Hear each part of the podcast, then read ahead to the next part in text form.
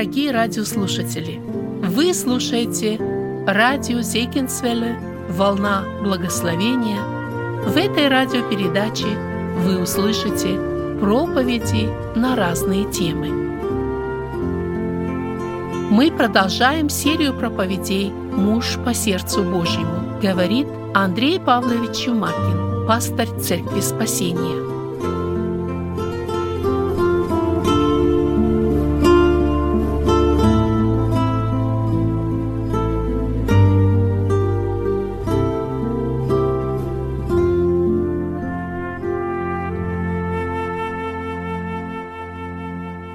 Продолжаем с вами вникать, рассуждать и исследовать жизнь великого царя народа израильского, царя Давида.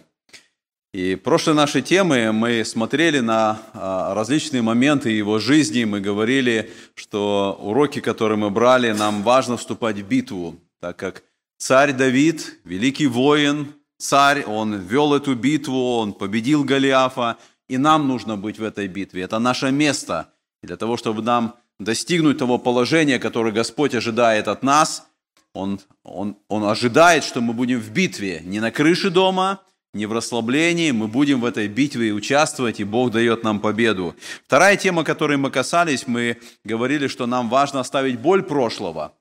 И у Давида были различные моменты в жизни и в детстве, но мы видим, как он прошел через все это. И пример для нас, когда мы встречаемся с Иисусом Христом, все, что было прошлое, вся боль, которая у нас осталась, она остается в прошлом, потому что Господь дает исцеление. Господь дает силу, Господь помогает простить, Господь дарует нам прощение, и Господь ожидает, чтобы мы достигли той цели, которую Он для нас предполагает, чтобы мы действительно осознали Божий план, и чтобы то прошлое, может быть, которое гнетет нас – оно не препятствовало для достижения того, что Господь приготовил для нас. И сегодня мы будем э, рассматривать следующую характеристику или брать следующий урок из жизни царя Давида. И эту следующую тему мы назвали «Будь готов заплатить цену».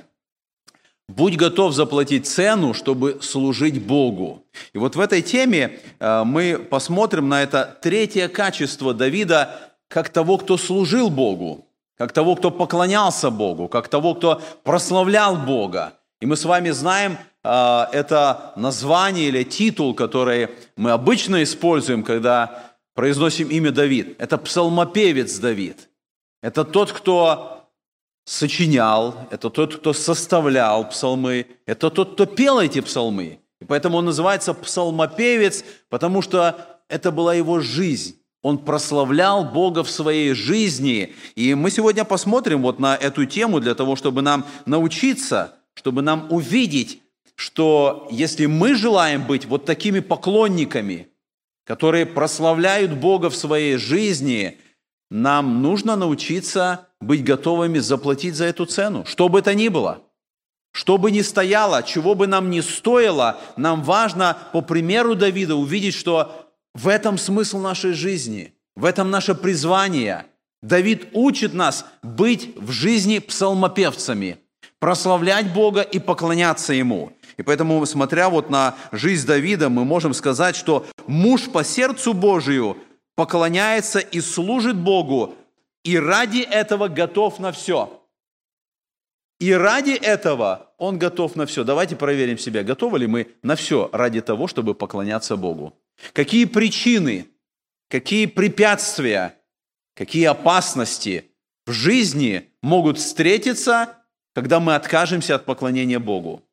Когда из-за страха, из-за каких-то проблем, которые могут возникнуть, из-за отношения людей, которые вокруг нас, мы откажемся быть поклонниками Богу. Нам важно взять этот урок из жизни Давида, потому что мы хотим научиться, что значит быть мужем по сердцу Божьему. Муж по сердцу Божьему, он поклоняется, он служит Богу, несмотря ни на что. Он готов платить цену, какая бы эта цена ни была. И поэтому для нас очень важно увидеть. Давайте посмотрим на жизнь Давида. И мы посмотрим, как это в его жизни проявлялось. Первое. Давид служил Богу лично. И мы с вами говорили, когда э, рассматривали первую тему, что Давид стал воином задолго до того, когда он вышел на эту битву с Голиафом. Он стал воином тогда, когда он пас овец. Там он уже был подготовлен, и он сам об этом свидетельствует, что и со львом, и с медведем он сражался. Там он научился доверять Богу. Там он знал, что Бог дает победу. Когда он верен Богу, когда он знает Бога, он там научился на полях Вифлеема, что значит быть победителем. И в, этом, в этой же теме, которую мы рассматриваем сегодня, мы также можем сказать, что там, на полях Вифлеема, когда он пас овец, он научился служить Богу лично. И мы читаем с вами, что Давид много играл, он много пел, он поклонялся Богу, когда вокруг никого не было – когда не было собрания, и он подготовил служение, и музыкальное инстру... и исполнение, или соло, и он поет, и вся церковь слушает, и он хорошо подготовился, и он видит, как это пение воспринимается. Он подготавливался, и он пел Богу на полях, когда кроме, возможно, этих овец никто не слышал. Это его личное служение было Богу. И когда мы с вами читаем псалмы Давида, не все 150 псалмов были написаны Давидом, а, считается, возможно, 73 псалма из 150, которые у нас есть, они были написаны Давидом. И вот мы читаем эти псалмы, и именно в псалмах открывается муж по сердцу Божьему. Именно в этих псалмах, которые мы читаем, которые так начинаются, псалом Давида, Давида псалом, мы видим это сердце, которым э, Давид служит Господу. И мы вспоминаем эти самые известные псалмы, псалмы 22 псалом. «Господь пастырь мой, я ни в чем не буду нуждаться». Мы читаем, сегодня мы слышали 120-й псалом, 138-й псалом. Мы самые разные псалмы, которые в памяти нашей. И мы читаем, и мы видим вот эту драгоценность, мы видим это как жемчужина. Э, мы уже как-то говорили, что еврейская поэзия, она отличается вот от нашей Э, европейской поэзии, потому что в нашей европейской поэзии для того, чтобы получили стихи, э, нужна рифма слов.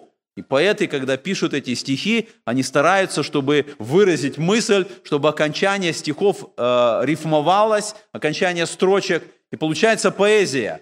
В еврейской поэзии не нужна рифма слов.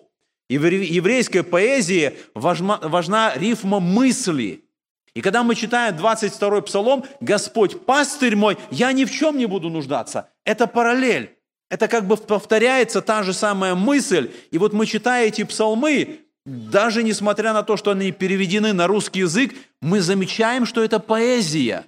Мы замечаем вот это повторение мысли разными словами, разными оттенками.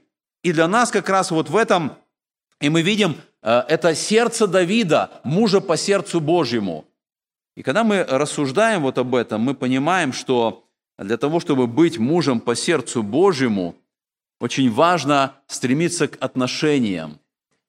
Даже в семье, когда мы рассматриваем отношения мужа и жены, или, может быть, еще до того, когда состоялся брак, мы понимаем, что если муж или жених или невеста э, решаются вступить в брак, и причиной, по которой они хотят вступить в брак, они, а эту причину они видят в том, что есть у другой половины дом, положение, деньги, машина, почести какие-то, слава какая-то. Если ради этого, ради того, что другой имеет, кто-то вступает в брак, мы знаем, что успеха в этом браке не будет. Молодые люди вступают в брак не потому, что кто-то что-то имеет. И я говорю, и, и такие случаи есть. Но благословения, успеха в этом браке нету. Благословенный брак, когда молодые люди вступают в брак, потому что они любят друг друга. Они ценят тем, кто является его избранник. Они видят сердце этого человека. Это привлекает их. Им важно, кто есть этот человек. И поэтому они вступают в брак, они любят друг друга, они получают благословение и радость. Быть мужем по сердцу Божьему – это означает иметь взаимоотношения с Богом не потому, что Бог может нам что-то дать.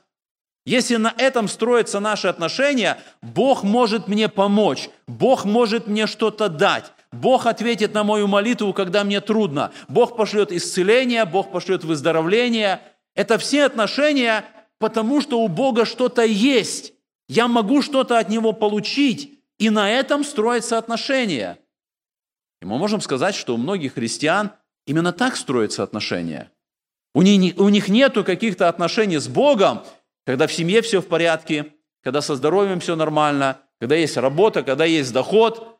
И они вдруг начинают взывать Богу, когда что-то случилось, когда они что-то потеряли, когда болезнь пришла, когда ковид пришел, когда работы не стало, когда финансов не стало. Они взывают Богу, они просят у Бога помощи. Их отношения строятся на основании того, что Бог может дать. Муж по сердцу Божьему – это тот, кто служит Богу лично по причине, кто есть Бог.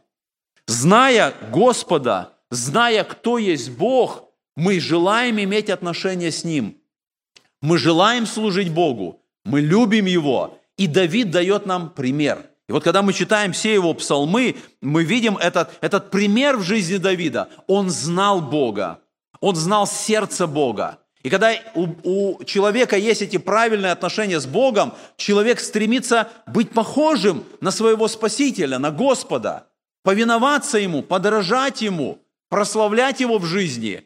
И поэтому Давид показывает нам этот пример когда он служил Богу лично. Второй момент, который мы находим. Давид установил вечный престол. Посмотрите, мы читаем с вами э, эту важную характеристику, которая отличает его от всех других царей. Бог утвердил престол Давида и назвал это вечным престолом. Эта характеристика отличает Давида от Саула, от Соломона, от любых других царей – Давид отличается этим. И вот именно на этом престоле, на престоле Давида однажды воссядет Иисус Христос. Мы читаем об этом в книге Исаии, 9 главе.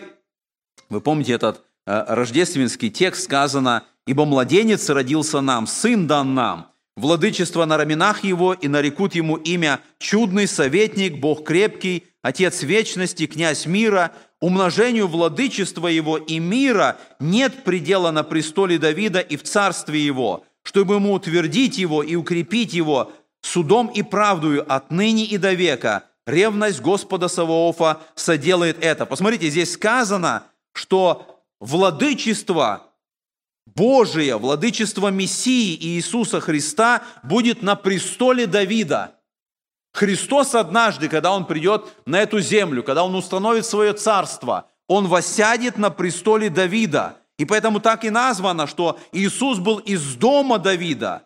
И Бог сказал, что престол Давида станет престолом Мессии. Это особая характеристика Давида. Он муж по сердцу Божьему. Он стал тем, который назван, что его престол станет престолом Божьим. Конечно, для нас вот первая характеристика служения лично – это, наверное, ближе. И когда мы думаем вот о псалмах, о поэзии э, Давида как псалмопевца, я сказал, что мы должны подражать и стремиться, чтобы каждый из нас стал псалмопевцем. А, наверное, немногие из нас, хотя есть э, здесь и в церкви нашей те, кто когда-то писали стихи.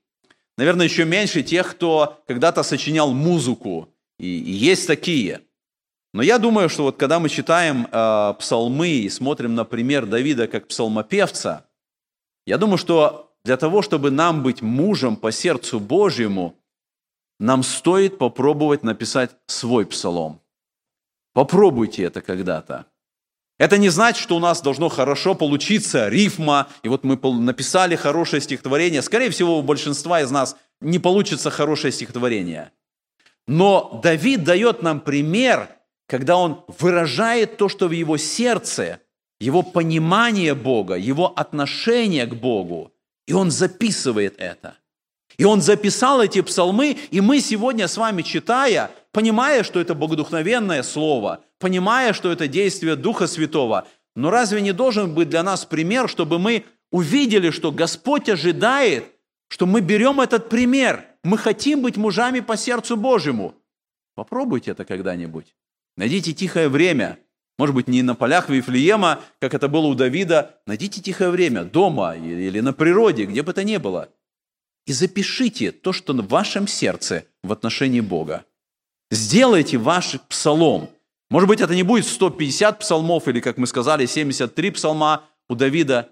Но разве это не важно, чтобы наше сердце, будучи преисполнено познанием Бога, любви к Богу, оно бы выразило это. Я уверен, что муж по сердцу Божьему, он выражает свое сердце, когда мы молимся Богу, когда мы открываем свое сердце. Но я думаю, что это будет полезно и правильно когда-то попробовать и записать то, что в нашем сердце. Я хочу вам сказать, что если вы это попробуете, вы заметите, что это не так просто. Вы заметите, что вы пишете свой псалом, вы написали две-три строчки, и, казалось бы, уже нечего писать. И это показывает наше внутреннее состояние, наше положение. Мы не можем сравниться с Давидом в отношении его престола. Он царь, он восседает на престоле. У нас нет такого престола в наших псалмах. Но разве это не проверка нашего сердца, что мы должны иметь это богатство познания Бога? Павел дает нам этот пример. И когда мы читаем его послание, мы видим вот эти его псалмы, как он, как он восхваляет Бога, как он описывает Бога, как он молится Богу. Я думаю, что если мы хотим стать мужем по сердцу Божьему, у нас должно быть такое же состояние сердца. Найдите это время, напишите ваш псалом. может быть, он будет короткий, может быть, это будет две строчки. И это будет ваш первый псалом. И потом найдите какое-то время и напишите второй, и третий, пятый. И я верю, что если мы будем молиться, и делает это не просто как какое-то упражнение, но с искренним желанием, чтобы наше сердце было наполнено познанием Богу, чтобы это Его престол был, чтобы в нашем сердце мы дали место Господу, чтобы это был вечный престол, где царствует Господь, и наше сердце было бы наполнено этим, и Он действительно бы занял место в нашем сердце, потому что мы желаем быть мужем по сердцу Божьему. Третий момент, который мы находим. Давид установил порядок поклонения в Израиле – Давид установил порядок. Именно Давид установил поклонение в Израиле, э, когда он определил, как должно, составля... как должно определяться это поклонение, как это должно происходить. И интересно, что вот этот порядок, установленный Давидом, он имеет даже значение для нас сегодня. Я имею в виду для новозаветней церкви. Посмотрите, мы читаем в книге «Деяния апостолов» в 15 главе, э, Иаков говорит так, Потом обращусь и воссоздам скинию Давидову падшую, и то, что в ней разрушено, воссоздам и исправлю ее, чтобы взыскали Господа прочие человеки и все народы, между которыми возвестится имя мое, говорит Господь, творящий все сие. Вы помните, почему Яков произносит эти слова? Вопрос, который встал у учеников, у апостолов, каким образом язычники могут войти Э, в особые отношения э, с Богом. И когда они рассуждали вот на этом соборе в Иерусалиме, они приходят к этому решению, что Бог открывает двери, и язычники имеют право, они также принимаются Богом. И вот в этой ситуации Иаков цитирует это, этот ветхозаветний текст, и он говорит, записано, есть это обетование, что однажды Господь восстановит скинию Давидова падшую. Мы начинаем думать, о чем идет речь. Что это за скиния Давидова, которая должна быть восстановлена? И если вы помните историю э, книги царств, когда филистимляне захватили ковчег, и потом, вот после того поражения, которое пришло э, в их э, царствование, они поставили ковчег завета, вот на эту колесницу они отправили, вот эти валы, они идут и мычат. И потом мы читаем, что после этого ковчег был помещен в Карьяв и Ариме. Первая книга Царь, 7 глава, 2 стих написано, «С того дня, как остался ковчег э, Карьяв и Ариме, прошло много времени, лет 20. И после этого, когда Давид стал царем, мы читаем с вами, что он построил место для ковчега. И там он устроил для него скинию. Первая книга Паральпоменон, 16 глава, с 37 стиха мы читаем. И я я специально перестал ставить тексты из Библии э, на экран, для того, чтобы я слышал, что ваши Библии шелестят, что вы открываете тексты Писания, что вы смотрите в Библию, а не на экран, потому что когда мы читаем Слово Божие, я хочу, чтобы вы там находили это Слово Божие в своих Библиях. И мы читаем первая книга Паралипоменон, 16 глава, э, с 37 стиха. И здесь написано, «Давид оставил там пред ковчегом завета Господня Асафа и братьев его, чтобы они служили перед ковчегом постоянно каждый день. И Аведом, Авет Едома и братьев его 68 человек. Авет Едома, сына Идуфонова и Хосу привратниками. а Садока, священника, и братьев его, священников, пред жилищем Господним, что на высоте в Гаваоне. Посмотрите, что произошло. Скиния оставалась в Гаваоне, скиния Моисеева, так как Господь сказал Моисею, устрой скинию, и вы помните устроение скинии, там было святое святых, святое, двор для язычников. Эта скиния оставалась в Гаваоне.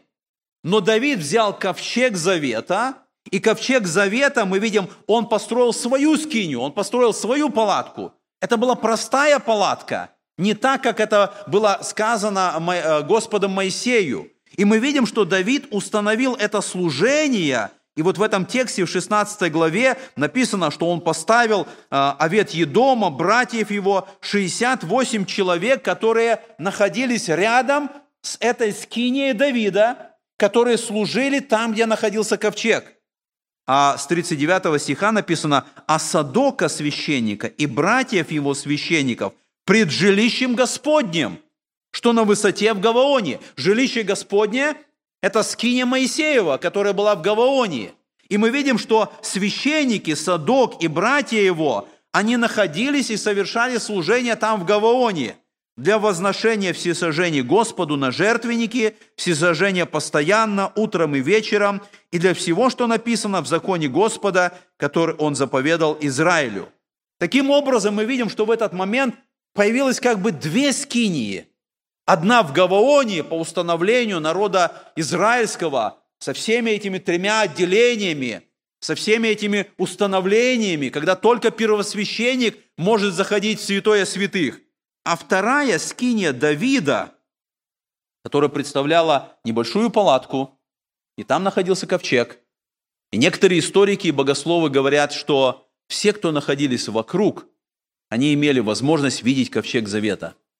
Это не было так, как в устроении скини Моисеева ковчег завета был скрыт за несколькими завесами, и только первосвященник мог видеть. Но у Давида что-то получилось совершенно по-другому. И именно поэтому когда на соборе в Иерусалиме стало, стал вопрос, как язычники могут войти в завет с Богом, Иаков вспоминает этот текст. И он цитирует Амоса 9.11, где сказано 11 и 12 стих. Книга пророка Амоса, 9 глава, 11 и 12 стихи. «В тот день я восстановлю скинию Давидову падшую, заделаю трещины в ней, и разрушенное восстановлю, и устрою ее, как в дни древние, чтобы они овладели остатком Едома и всеми народами, между которыми возвестится имя мое, говорит Господь, творящий сие. Посмотрите, Амос сказал, что однажды придет время,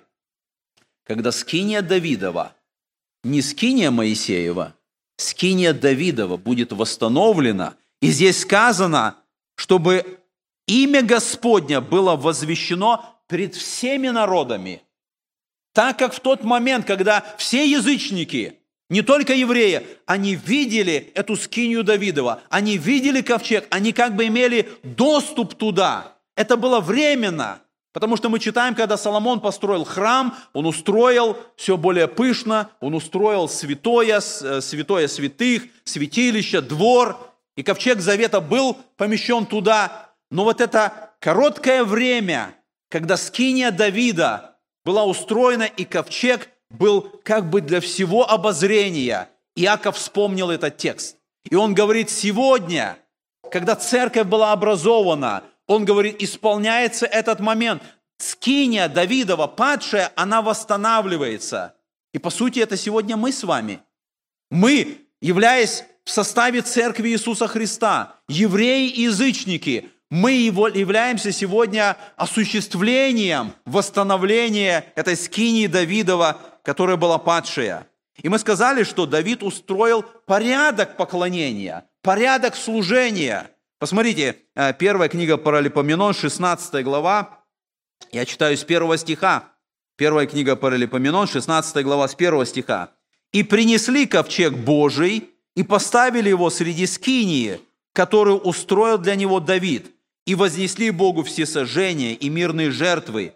Когда Давид окончил все сожжения и приношения мирных жертв, то благословил народ именем Господа и раздал всем израильтянам, и мужчинам, и женщинам по одному куску хлеба, и по куску мяса, и по кружке вина, и поставил на службу пред ковчегом Господним некоторых из левитов, чтобы они славословили, благодарили и превозносили Господа Бога Израилева, Асафа главным, вторым по ним Захарию и Ильила, Шамирамофа и далее, далее, далее. Посмотрите, он установил порядок служения, порядок прославления. Он поставил, кто будет первым, кто будет вторым, кто будет играть на кимвалах, кто будет играть на э, кимвалах, на, на псалтерях, на цитре, священники, которые будут трубить перед ковчегом Господним. И в седьмом стихе в этот день Давид первый раз дал псалом для славословия Господу через Асафа и братьев его – он установил порядок, как в народе израильском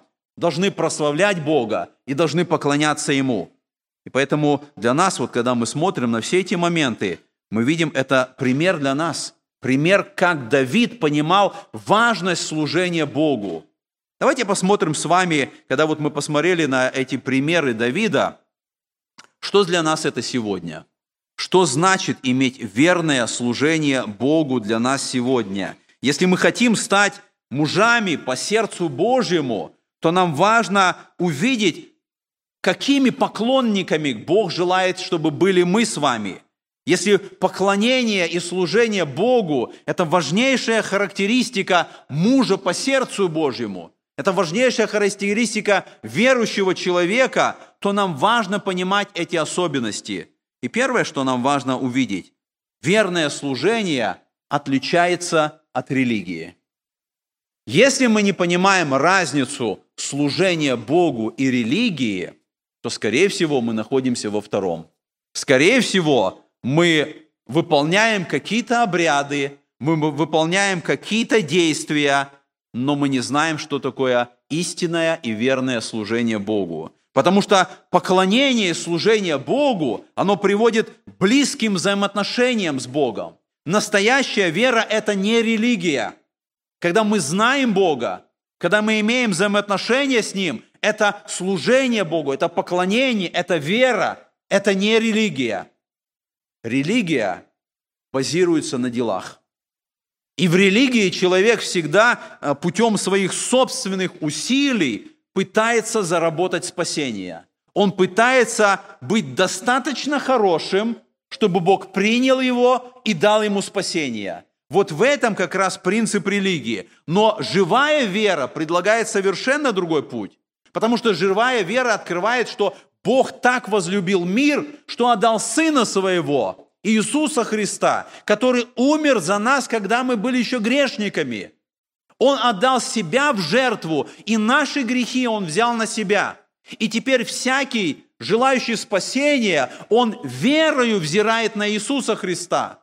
И он верою принимает, что все мои упущения, мои грехи, моя неполноценность, мои пороки, они на кресте, потому что Христос умер за меня. И мы верою принимаем спасение.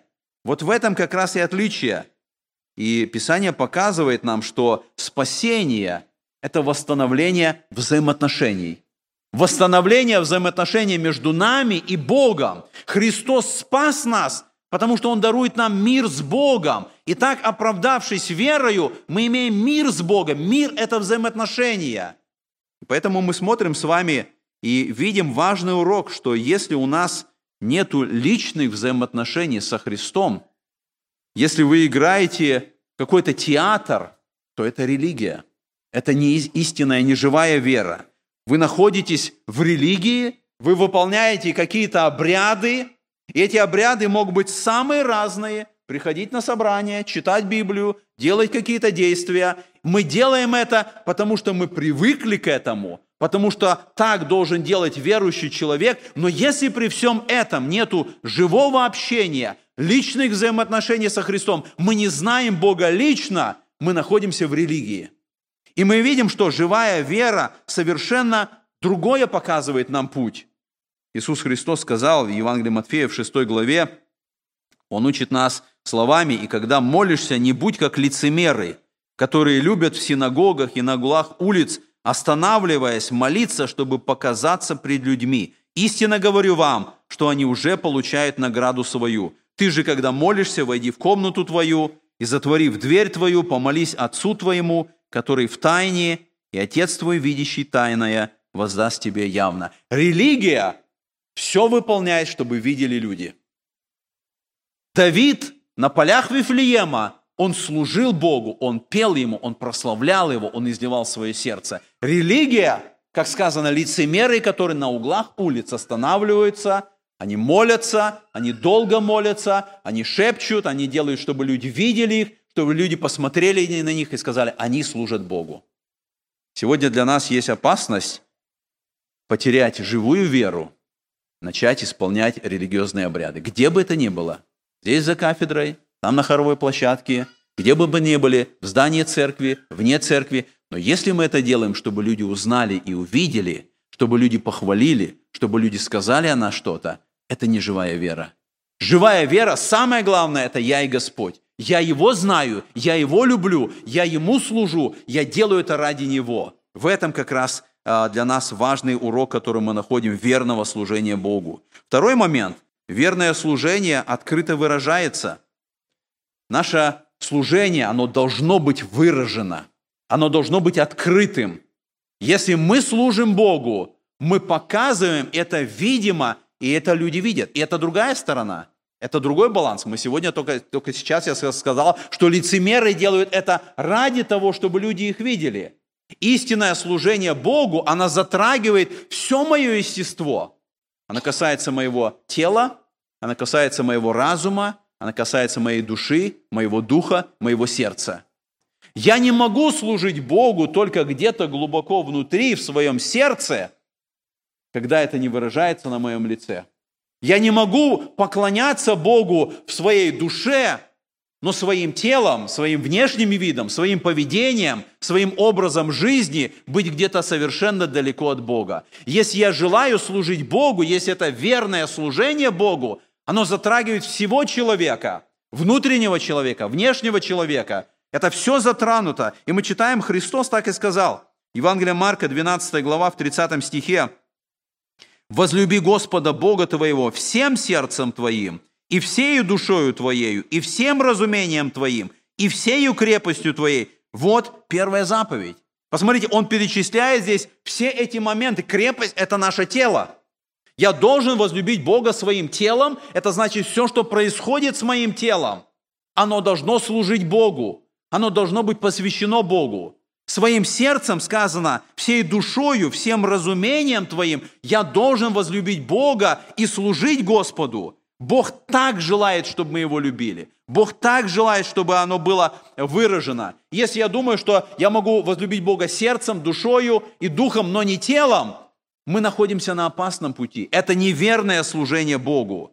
И получится так, как Христос сказал э, в 7 главе Евангелия от Марка, он сказал такие слова. Он сказал им в ответ, «Хорошо пророчествовал о вас, лицемерах, Исаия, как написано, люди сии чтут меня устами, Сердце же их далеко отстоит от меня, но тщетно чтут меня, уча учением, заповедям человеческим. Мы сказали, что человеческие заповеди – это то, что связано с религией.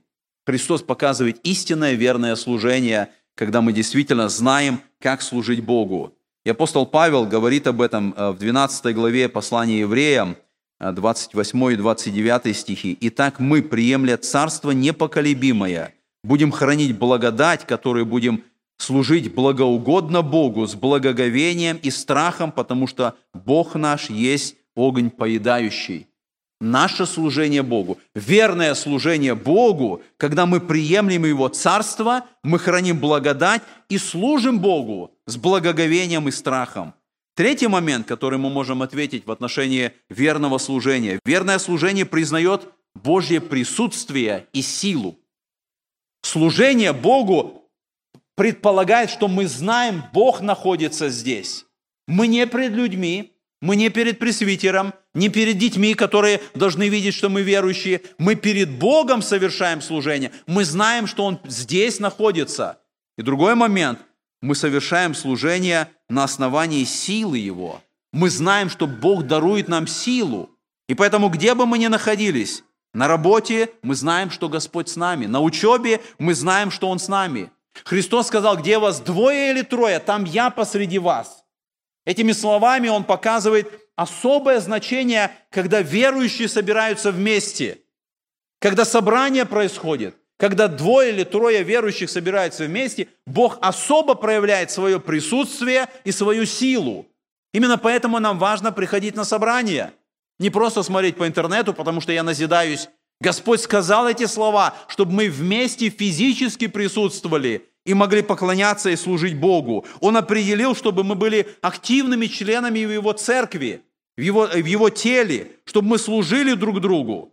Мы читаем, апостол Павел пишет об этом Послание Колосинам 1 глава с 28 стиха, которого мы проповедуем, вразумляя всякого человека и научая всякой премудрости, чтобы представить всякого человека совершенным во Христе Иисусе, для чего я и тружусь, подвязаясь силу Его, действующей во мне могущественно. Сила Божия, она проявляется, и она должна проявляться в нашем служении. И последний, четвертый момент, который мы замечаем, верное служение имеет свою цену. Наша тема сегодня – будь готов заплатить цену. Если ты желаешь верно служить Богу, быть мужем по сердцу Божьему, нам нужно быть готовыми заплатить цену. Мы читаем истории Давида, еще один отрицательный момент, который произошел. Уже в более поздние годы Давид совершает еще одну ошибку. Он сделал перепись Израиля. Он хотел знать, насколько могущественна его армия, он хотел знать, сколько солдатов его в армии. И вместо доверия Богу, как призывал его, его военачальник Иав, он приказал исчислить количество солдат. И мы читаем об этом 1 Паралипоменон, 21 главе сказано, «И восстал сатана на Израиля, и возбудил Давида сделать счисление Израиля». И вы помните, что произошло после этого? Эта перепись Э, привела к поражению. Господь послал язву на Израиля, умерло израильтян 70 тысяч. И вот после того, когда Бог послал ангела своего истреблять в Иерусалиме, и вот когда началось это истребление, Господь сказал ангелу-истребителю «Э, «довольно». И вы помните, что э, меч или ангел Господнин тогда стоял над этим, возле этого гумна Орны Евусиянина. Когда Давид увидел это, когда он увидел ангела Господня. Помните, что он сказал? Он говорит, я согрешил. Не я ли э, велел исчислить народ, я согрешил, я сделал зло, а эти овцы кто? И вы помните, что произошло после этого? Давид подходит к этому хозяину, к Орне, он говорит, отдай мне место под гумном, я построю на нем жертвенник Господу, за настоящую цену отдай мне его, чтобы прекратилось истребление народа. И сказал Орна Давиду, возьми себе, пусть делает господин мой царь, что ему угодно. Вот я отдаю и волов на все сожжения, и молотильные орудия на дрова, и пшеницу на приношение. Все это отдаю даром. И сказал Давид Орни, нет, я хочу купить у тебя за настоящую цену. Ибо не стану я приносить твоей собственности Господу, и не буду приносить во всесожжение взятого даром. Когда мы смотрим вот на эти слова, которые произнес Давид – мы видим, что Давид знал, служение Богу должно иметь цену. И мы можем прийти к такому выводу, Бог не принимает служение или жертву, которая ничего не стоит для нас. Мы смотрим на этот пример Давида, и мы видим, что для нас сегодня, если наше служение, если жертва, которую мы приносим Богу, она не стоит вам времени, усилия, денег, старания, то эта жертва ничего не значит для Бога. Господь принимает служение и жертву, которая что-то стоит для нас. И мы должны быть готовы заплатить достаточную цену, если мы хотим служить Богу. Если мы дарим друг другу э, какие-то безделушки на какие-то события, может быть, это нормально. Но если это большое событие, юбилей или какое-то мероприятие, то то, что мы подарили, если оно не имеет значения цены, э, то это не имеет значения для того, кто принимает этот подарок. И мы должны задать вопрос, какую цену мы готовы заплатить, чтобы принести жертву Богу. В нашем труде, в нашем служении, готовы ли мы быть достаточными верными поклонниками, понимая эту цену? Если мы ценим нашими отношения с Богом, тогда мы готовы должны заплатить высокую цену. И мы можем сказать, что настоящий поклонник, он готов платить любую цену служения, потому что Бог достоин этого. Когда мы понимаем, кто есть Бог, мы готовы платить любую цену, потому что что бы мы ни заплатили, что бы мы ни отдали, наше время, наше старание, наше усердие, мы знаем, Бог достоин этого. Он Бог, Он Спаситель. Он тот, кто избавил нас от греха. Мы готовы заплатить любую цену, потому что для нас это важно, и мы хотим действительно служить Господу. Что важно для служения? Давайте посмотрим на некоторые моменты, которые важны в вопросе служения. Первый момент, который мы можем сказать, нужно перестать быть безответственным. Я хочу, чтобы мы остановились здесь на 6 главе э, второй книги «Царств». Вы помните, э, тогда Давид собрал э, отборных людей, написано в Израиле, и он пошел, и весь народ с ним, для того, чтобы перенести ковчег завета. Чтобы взять ковчег завета, и так написано, ковчег Божий, на котором нарицается имя Господа Саваофа, сидящего на херувимах. И помните, что произошло? Они взяли ковчег, они поставили его на новую колесницу, они вывезли его из дома Аминадава, что на холме, и сыновья Аминадава, Оза и Ахия, они вели эту колесницу. И вот какой-то момент, когда колесница наклонилась, вы помните, Оза простер руку свою, чтобы поддержать ковчег. Он взялся за него, ибо валы наклонили его. Но Господь прогневался на Озу, и поразил его Бог там же за дерзновение, и умер он там у ковчега Божия. Это очень такая серьезная история. То, что произошло, оно показывает нам, что в какой-то ситуации в этот момент Давид и, и другие люди, которые были там, они проявили безответственность.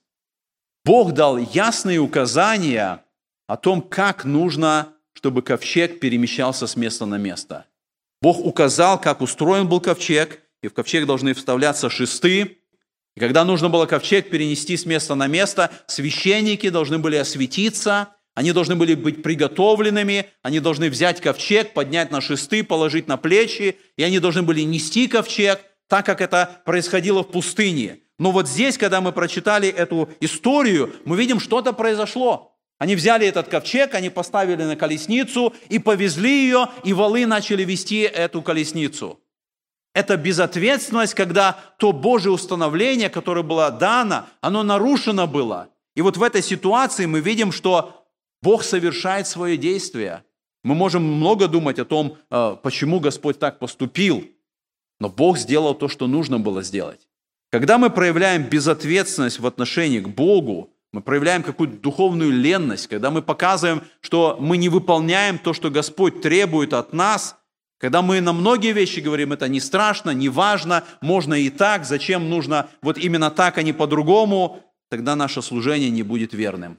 И мы можем сказать, что никакое служение Богу и наше хождение, оно не может быть на колеснице. Любое наше служение, оно должно быть на наших плечах. Мы должны быть освящены, мы должны быть приготовлены, как эти священники. Мы должны нести служение Богу на наших плечах. И когда мы находим замену, когда мы пытаемся как-то по-другому, мы видим, что это показывает нашу безответственность. Чтобы наше служение было важно, нам нужно перестать быть безответственными, знать, что Господь ожидает от нас. Второй момент, который мы замечаем, нужно иметь верное представление о Боге. Чтобы верно служить Богу, мы должны иметь верное представление, кто есть Господь. Мы читаем эту историю дальше, э, с 8 стиха, мы видим, что после смерти Озы Давид не сразу понял, что произошло. И мы читаем э, в 8 стихе, «И опечалился Давид, что Господь поразил Озу». В нашем синодальном переводе очень мягко сказано. Давид опечалился. В иврите написано, Давид разозлился. Давид разозлился до того состояния, что написано, он устрашился, и он сказал, не везите ковчег ко мне в дом. И вы помните, мы читаем дальше, что он направил, и а, ковчег был перевезен в дом Авидара, Гафянина. Авидар Гафянин, не еврей, не израильтянин. И Давид отправил, чтобы ковчег к нему в дом пошел потому что он оценил то, что произошло, и не готов платить цену. Он увидел смерть Озы. Это, это дорогая цена, это большая цена. И Давид в этой ситуации, он отправил ковчег в другое место, в другой дом, не в свой дом и не в свой город, для того, чтобы не платить ту цену, которую Господь устанавливает для служения Богу. И поэтому мы должны сегодня задать себе вопрос, готовы ли мы платить цену. И вы помните, когда Давид увидел, что Бог благословил дом Авидара и все, что было ради ковчега, вот потом он пришел, он понял, что какую бы цену мы ни платили, Бог даст больше. Бог благословит намного больше, чем то, что мы Ему отдаем. В этом верное служение Богу. Любую цену мы должны быть готовы заплатить Богу, потому что Бог воздаст. Бог никогда не останется в долгах. И мы читаем, что после этого, когда Давид увидел, когда Давид понял эту истину Божьего благословения, они уже, это э, с 13 стиха написано, Давид пошел с торжеством. И помните, какое слово там употреблено?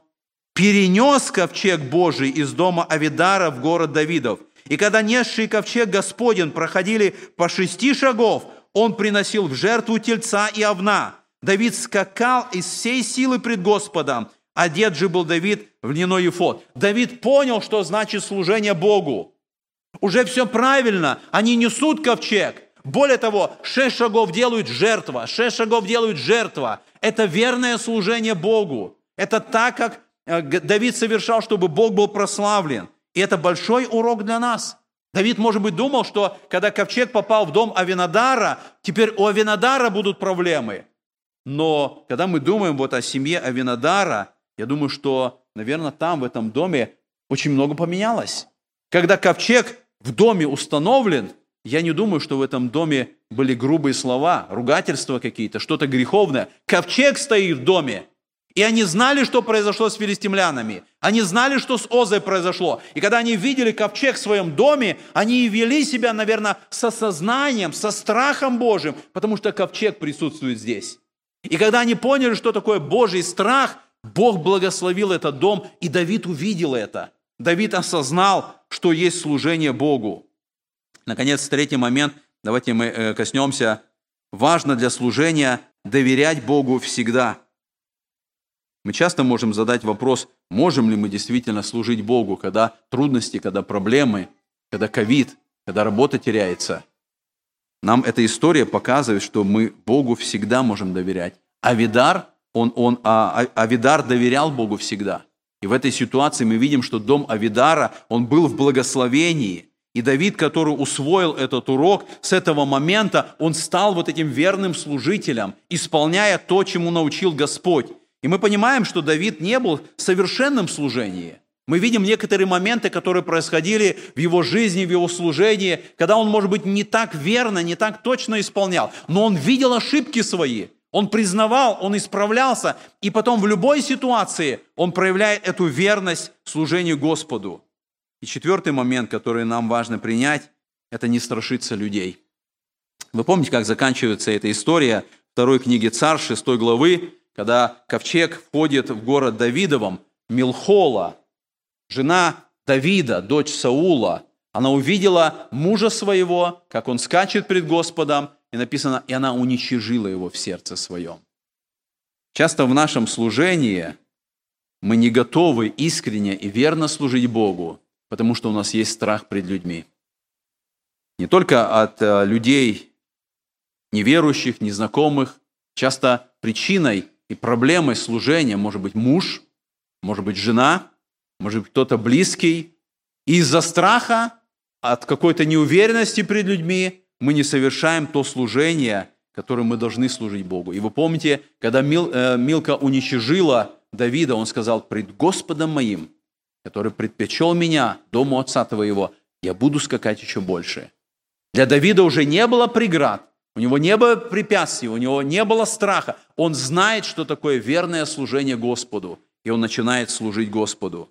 Итак, мы подходим с вами к заключению. Смотря на пример Давида, мы берем для себя урок, что значит верно служить Господу, что значит прославлять Его, что значит поклоняться Ему – Иисус Христос в этой беседе с самарянкой, Он произносит эти слова. Он говорит, настанет время, и настало уже, когда истинные поклонники будут поклоняться Отцу в духе и истине, ибо таких поклонников Отец ищет себе. Бог есть Дух, и поклоняющиеся Ему должны поклоняться в Духе и истине.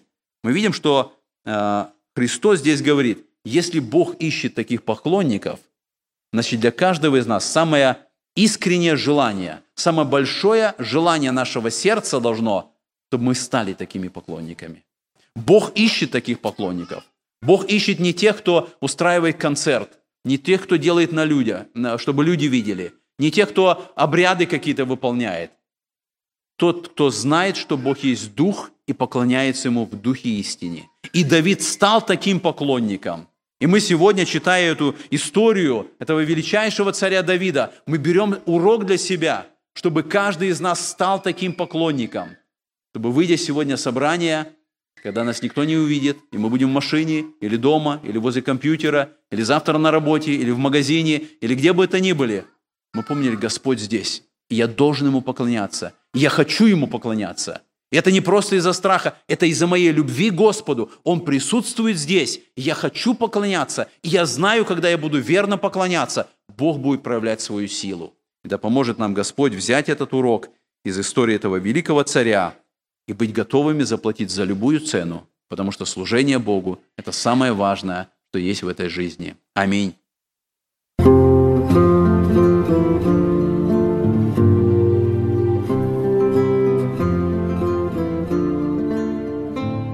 Эту проповедь вы можете еще раз прослушать в нашем приложении смартфона под русским флагом в передачах проповеди, а также на сайте Церкви Спасения salvationbaptistchurch.com. Вы слушали радио Зегенсвелле «Волна благословения», город Детмалт, Германия. Дорогие радиослушатели, мы желаем вам Божьих благословений.